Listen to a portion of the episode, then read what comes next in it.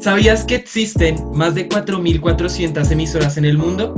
Según la UNESCO, estas estaciones radiales cubren alrededor del 75% de la población mundial. Quédense con nosotros en este podcast sobre la radio. Bienvenidos. Queridos oyentes, el día de hoy trataremos un tema bien interesante. De seguro, todos hemos oído esos radios algo antiguos y los hemos visto en nuestras casas o le hemos escuchado a nuestros mayores sobre las radionovelas, los sermones radiales. Pues bien, para tratar este tema, hoy traemos cuatro invitados muy especiales. Juan Pablo Ávila, historiador y periodista colombiano.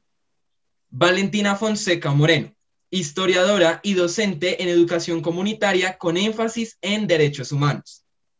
Juan Felipe Franco, reconocido periodista en las radios comunitarias del país. Y por último, pero no menos importante, tenemos a Luisa Fernanda Huertas. ¿Están listos? Comencemos con Comunitariamente Hablando. Bueno, vamos a comenzar con la historia de la radio. Ustedes quizás se han llegado a preguntar, ¿cómo se creó la radio? ¿De quién viene la idea? Incluso, ¿cuál fue su evolución? Si es así, llegaron al podcast indicado. Vamos a darle la bienvenida al historiador y periodista colombiano Juan Pablo. Bienvenido Juan Pablo, ¿cómo estás? Hola Dylan, ¿cómo estás? Quiero extender mi saludo primero a los queridos oyentes de este podcast y mis colegas invitados en la sesión de hoy. Gracias por invitarme a este espacio, estoy muy emocionado. Y nada, comencemos con la historia de la radio, que estoy seguro les va a dejar una percepción más amplia sobre la evolución de la misma. A continuación, expondré una línea del tiempo que les ayudará a entender sucesos importantes en la historia de la radio. Es importante mencionar que esta etapa de la creación de la radio se desarrolló en el siglo XIX. En 1844, Samuel Morse creó el primer telégrafo de la historia. Por otra parte, Graham Bell en 1875 creó un aparato semejante al telégrafo y se podía transmitir la voz humana. 21 años después, en 1896, Hubble inventa la primera antena electromagnética. Al siguiente, Tesla en 1897 presenta la patente para el radiotransmisor. y realiza la primera transmisión de un país a otro, de Inglaterra a Francia, y esta nueva revolución se denominó el telégrafo sin hilos. En 1900 se inventa la radio AM. Además, al siguiente año Marconi y Fleming transmiten las primeras señales telegráficas inalámbricas a lo largo de 2.400 kilómetros de distancia. Diez años más tarde, la primera radio italiana es inventada por Dunwoody y Witherpica. En 1914 inicia la Primera Guerra Mundial y la radio es ampliamente utilizada para coordinar la localización de las tropas. Seis años más tarde aparecen las primeras emisiones radiales regulares y de entretenimiento. En el mismo año, en Buenos Aires, Argentina, se transmitió la primera ópera que se llamaba Parsifal de Richard Wagner.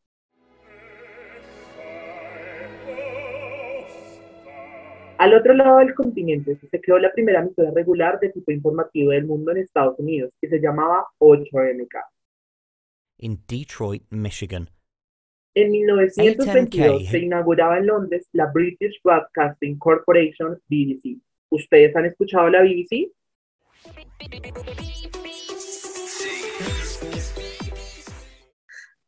Se inventa la radio FM en 1933. En 1948 se inventa la radio de transistores, que son unos artefactos semiconductores capaces de interrumpir, potenciar o dejar fluir una corriente eléctrica. Estas radios eran descritas como más eficientes, livianas, económicas y pequeñas. ¿Algún miembro de su familia puede conocer estas radios transistoras? Finalmente, terminó todo un siglo que aportó a las nuevas tecnologías de hoy en día.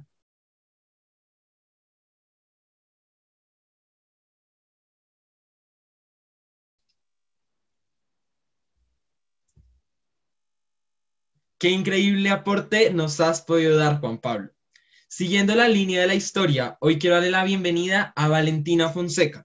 Ella es una historiadora y docente en educación comunitaria con énfasis en derechos humanos. Hola Valentina, ¿cómo estás? Hola Dylan, qué gusto saber de ti. Gracias por la invitación. Es un placer estar aquí y compartir este espacio con mis amigos y colegas, Luisa, Juan, Juan Felipe y Juan Pablo, y poder aportar un poco de mi conocimiento a estos espacios educativos. Antes de dar mi aporte a este podcast, quiero que sepan que el conocimiento es colectivo y la educación es práctica de la libertad.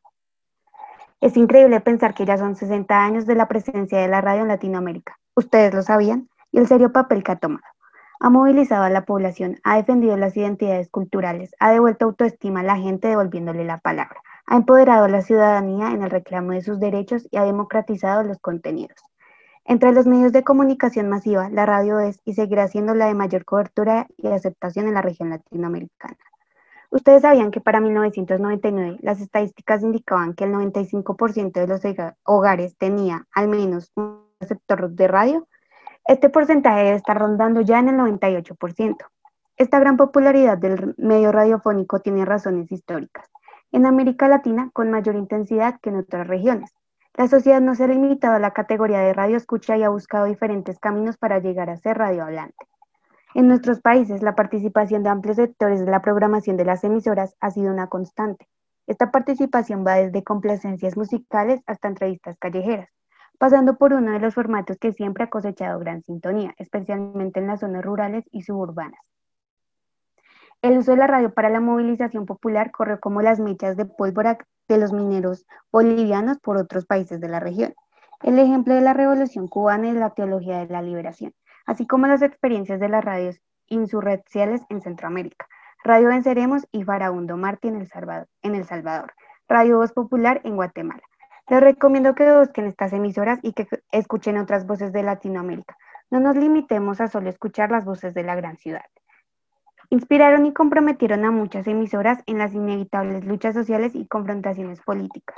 En estas seis décadas hemos contado con emisoras que han tomado en serio sus responsabilidades educativas, que han movilizado a la población, que han defendido las identidades culturales, que han devuelto la autoestima, devolviendo la palabra, que han empoderado a toda la ciudadanía.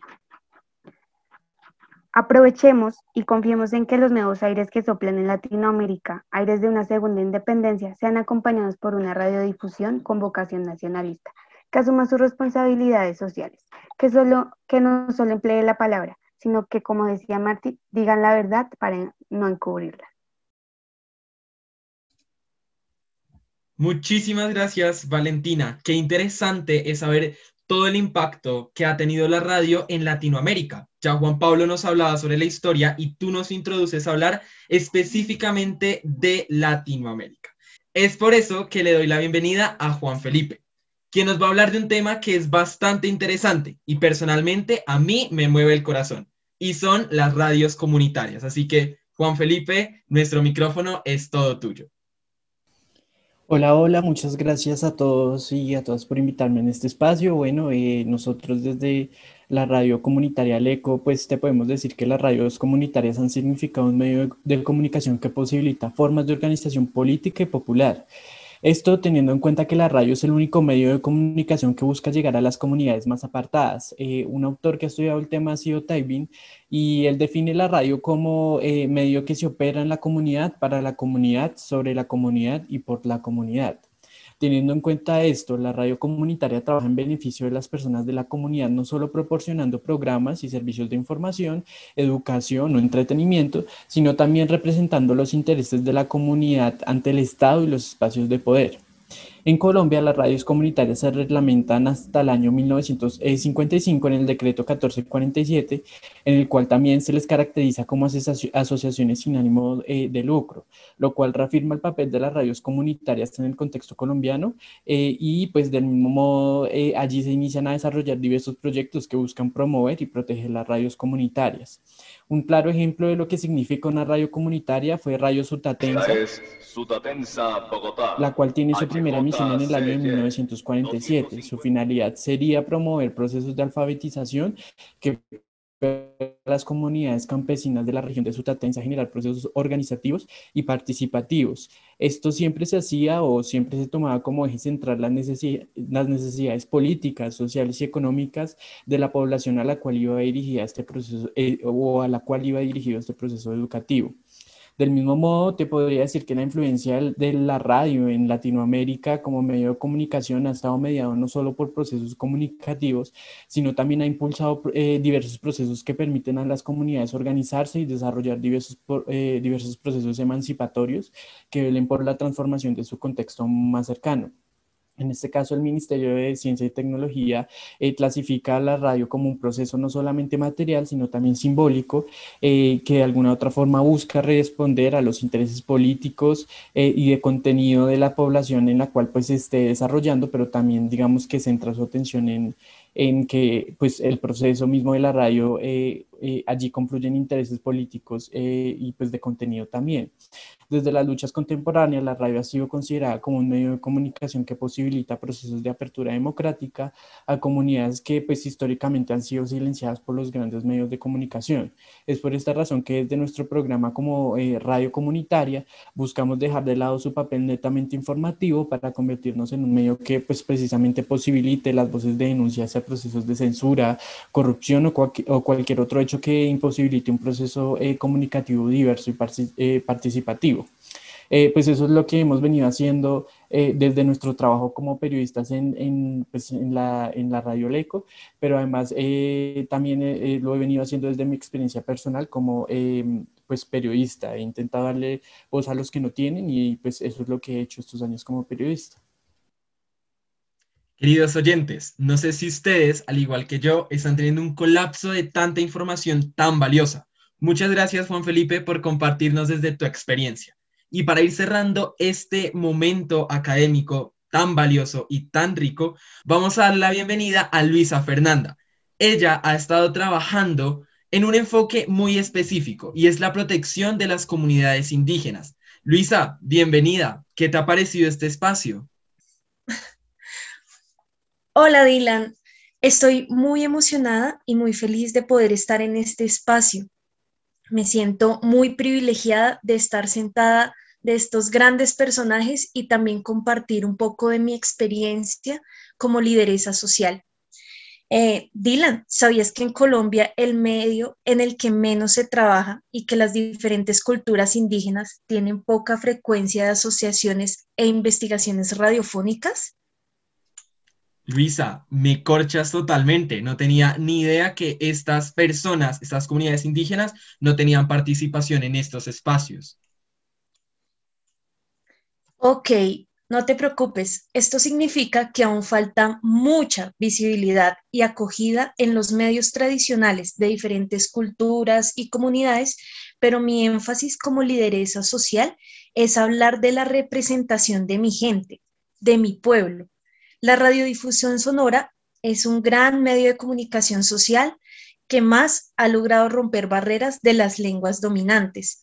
López de la Roche, gran amigo y escritor, dice que hay una gran necesidad de comprender los medios de comunicación como procesos insertos en los sistemas culturales de la sociedad.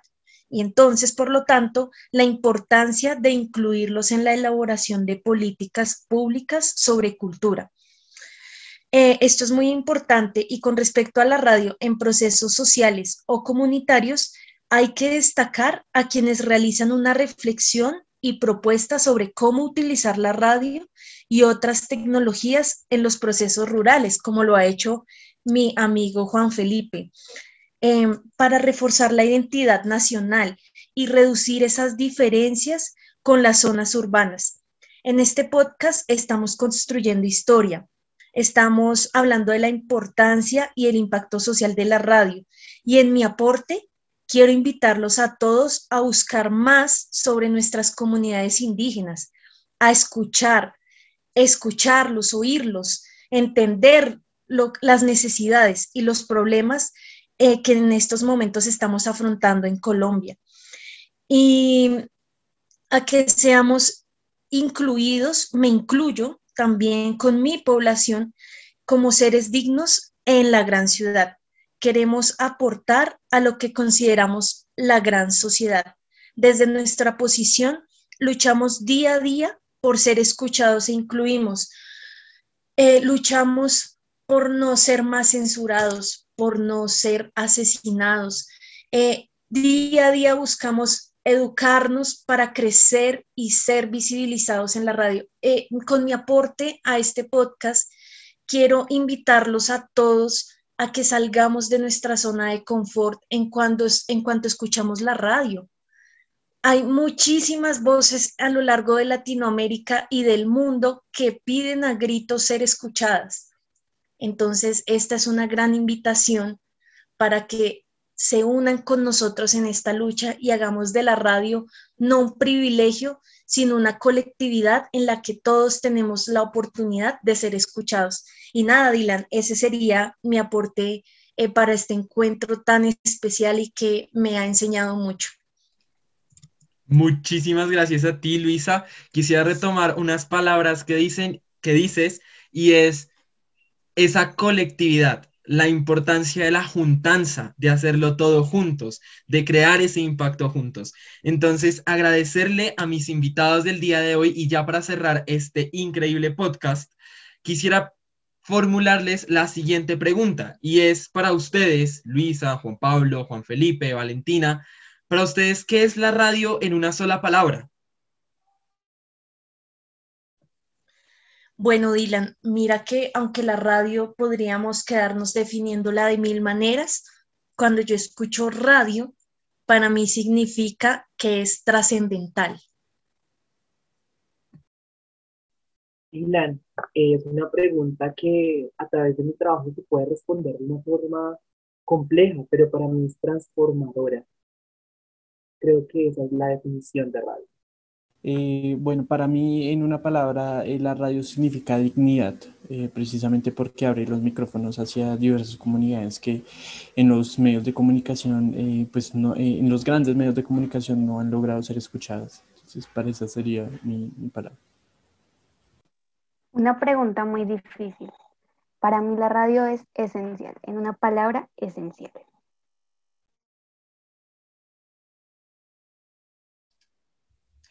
Qué increíbles palabras que podrían resumir y concluir el contenido que hemos brindado. Trascendental, transformador, dignidad, esencial. Muchísimas gracias a mis invitados y también a nuestros queridos oyentes que en el día de hoy nos acompañaron en este podcast acerca de la historia de la radio, su impacto, su trascendencia en Latinoamérica y en el enfoque hacia las comunidades. Recuerden que este fue su podcast comunitariamente hablando y nos pueden escuchar en las diferentes plataformas, en Spotify, en Icebreaker, en Google Podcast. Bueno, hasta luego y nos estamos hablando.